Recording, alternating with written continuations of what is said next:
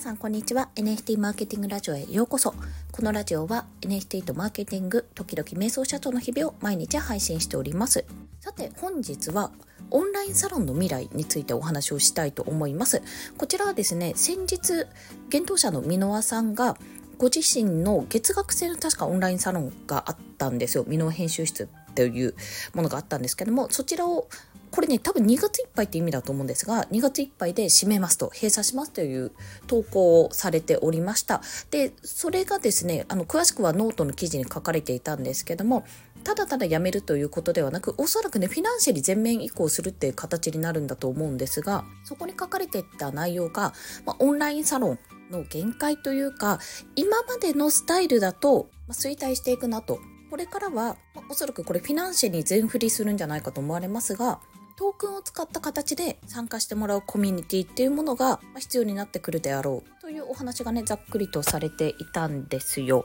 でそれは、まあ、オンラインサロン自体が盛り上がっていた理由とか人気であった理由っていうところから、まあ、その理由が一つずつ時代とともに変わってきたなっていうところとあとは、まあ、どうやったら継続的なコミュニティを作れるかっていうところその設計だったと思うんですよ。従来だとやっぱりすごく有益な情報とかオンラインスクールのように自分のスキルアップのためにとか人とつながるために入るノウハウを知りたいから入るとかそういった形でオンラインサロンってあったと思うんですね。だからこそ個人のインフルエンサーの方々でそこの世界を牽引してきたと思うんですよ。もちろんねそれもまだまだ続いていくと思うんですけどもじゃあいかに継続的なコミュニティにしていくかってなるとまたそこは難しいところがあって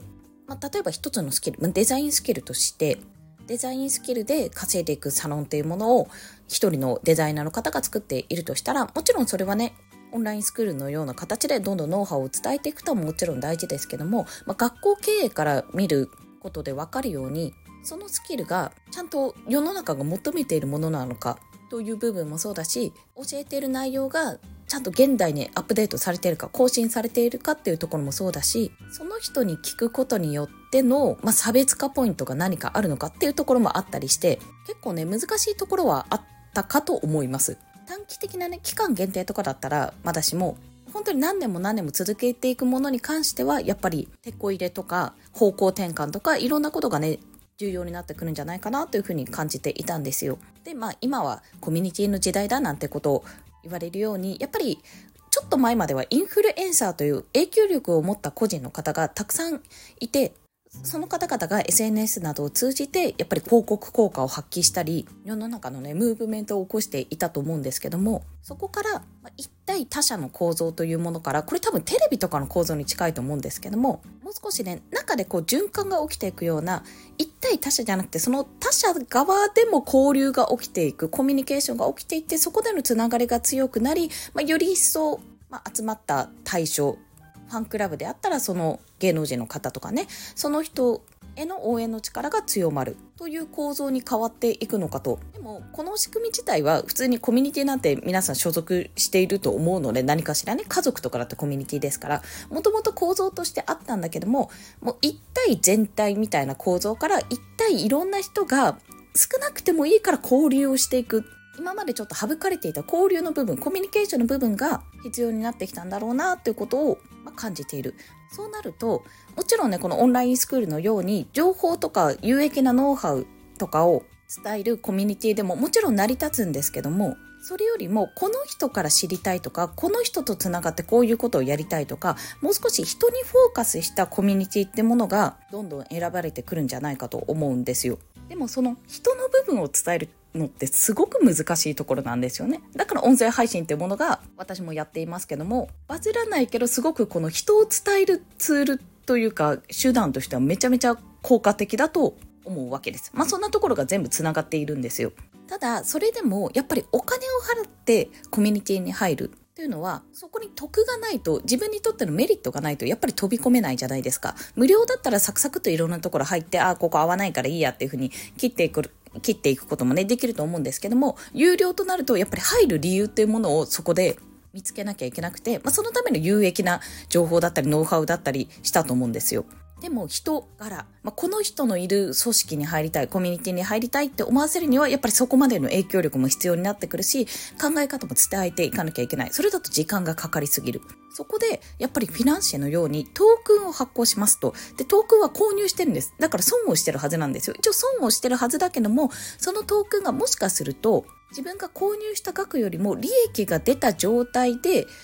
売れるかもしれない。とか損をしたとしてもいくらかは戻ってくるというような部分で入る、まあ、動機のきっかけにもなるしライトな層からとりあえずトークンとして持ちたいって思ってる。これねケンスーさんが読み物の方で書いていたんですけども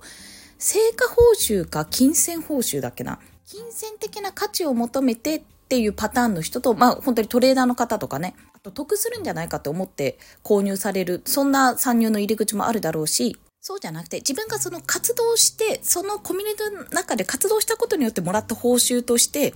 トークンという形になって受け取れる。自分のやったことに対して、金銭的な価値のあるもので返ってくる報酬。とって意味だったと思うんですが、まあそこで分かれてるよねと。そういったなんか2つの属性の方々が入れるような設計になる。まあそれがトークンを使ったコミュニティ運営だと思っているんです。入る動機としては、関わりたいって思う人もそうだし、面白そうだけど損をしたくないって思ってる人も、まあ、入れる仕組みになってるんですね。で、これ実は NMO でもやってるんですよね。NMO の場合は NFT を会員権としたオンラインサロンとしてやっていて、もちろん NFT もニーチで今回ってる部分があるんで売れるんですよ。ってことを考えると、これね、まあ、NMO 以外でもやってる、まあ、CNP とかももちろん LLC とかもやってるんですが、これ、すでに NFT プロジェクトではやっていた動きだったんですね。入るのに NFT が必要、購入する。でも後から売れるっていう仕組み自体はやっていたんですよ、すでに。そして持てば資産になるかもしれないっていうところも含めて。けどこれがトークン、まあフィナンシェのね、コミュニティトークンになったことによって、というか、アプリですね、簡単に日本円決済できるアプリになったことによって、ご本人も、ご本人がおっしゃってたかな、Web2.1 っていうような形で表現されてますけども、まさにそれなんですよ。まさにそれなんだけども、やってる仕組みとしては、NFT ですでにできたいってことが、やっぱり、なかなかこう、そっちの方に入れない。でも、フィナンシェを使ったら、正確には仮想通貨じゃないけども、デジタル通貨のようなものはコミュニティトークンでゲットすることができるし、そこでデジタルコミュニティの体験もできるわけです。そしてトークンなので、ぶっちゃけ売れるといくらになるかわからないけども売れるこの仕組みによって純粋にねこういう人に手に取ってほしいとかこういう人を対象にやってますとプロジェクトをやってますと言っても対象ではない方も入ってくる可能性も十分に起こりうります。まあ、それだけ間口が広いわけですから。でも、これって、NFT のような、この Web3 に入ってきてほしい、誘導する時のその手前の体験としてはめちゃめちゃいい体験なんですよね。Web2.1 っていうくらいですから。フィナンシェでトークンを買ってみて、コミュニティってものがなんとなく分かって、そこの取引っていうのもなんとなく分かって、あ、こんな風な世界が、まあ、仮想通貨とか NFT で行われてるんだってことを知ったら、もっとよく知りたいとか、もっとここのコミュニティに関わりたいって思ったら、じゃあ NFT を買おうっていうような流れになってくるわけですよ。まあ、別にそこに無理やり NFT を絡める必要もないわけです。なので、この非常に面白い仕組みとなっているんですが、これをね、これを使って多分個人のそれこそ今までインフルエンサーと呼ばれていた方々とかもしかするとそれこそ YouTuber とかインスタグラマーの方とかでものすごくねフォロワー数を持っている方とかがなんかちょっと始めてみようと思った時に使えるんじゃないかなというようなところも感じているんですね。そういった参戦者も増えてきておかしくないかなと。もともと Web3 をやっていた人間にとっては NFT プロジェクトとかにとってはより一般層、マス層に Web3 を届けるための架け橋にもなるし、今まで Web2 とかこのオンラインサロンとかでぱり培ってきた技術とか知識とか経験とかメンバーの方がいる方にとっては新たなコミュニティの形として挑戦する一歩になったりちょうどいいところにいるんですよね。フィナンシェってね。NFT はちょっとなって思っていた方も、もしかするとこのフィナンシェを使ってみてこういったことができるんじゃないかってことは、もしリソースがあったら可能性としてはあるかと思うので、ぜひね、この辺 NMO ではどういう風に設計したらいいかとか、他のところどんな風にやってるのかなんてことを日々話してるので、参戦していただければと思います。NFT ご購入でも入れますし、あとそろそろね、毎月1回 NMO のあのステップメールにご登録していただいている方に買い切り型 NMO のご案内メールを送っていますのでそちらからのご参加も可能でございます。ちょっと審査が入るんですけどフィナンシェ情報、まあ、様々なプロジェクトもそうだし今立ち上げようとしているフィナンシェプロジェクトの話とかを聞きたいという方はぜひぜひ NMO にお越しいただけると嬉しいです。ステップメールのリンクは概要欄に貼ってあるのと NMO の OpenSea のリンクもですね貼っておきますのでよろしければどうぞ。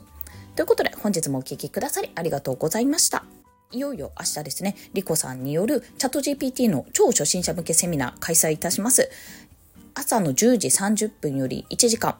Zoom のウェビナー、そして無料で開催いたしますので、ぜひ、まだ申し込んでない方もお申し込みいただけると幸いです。ということで、本日も一日頑張っていきましょう。またねバイバイ。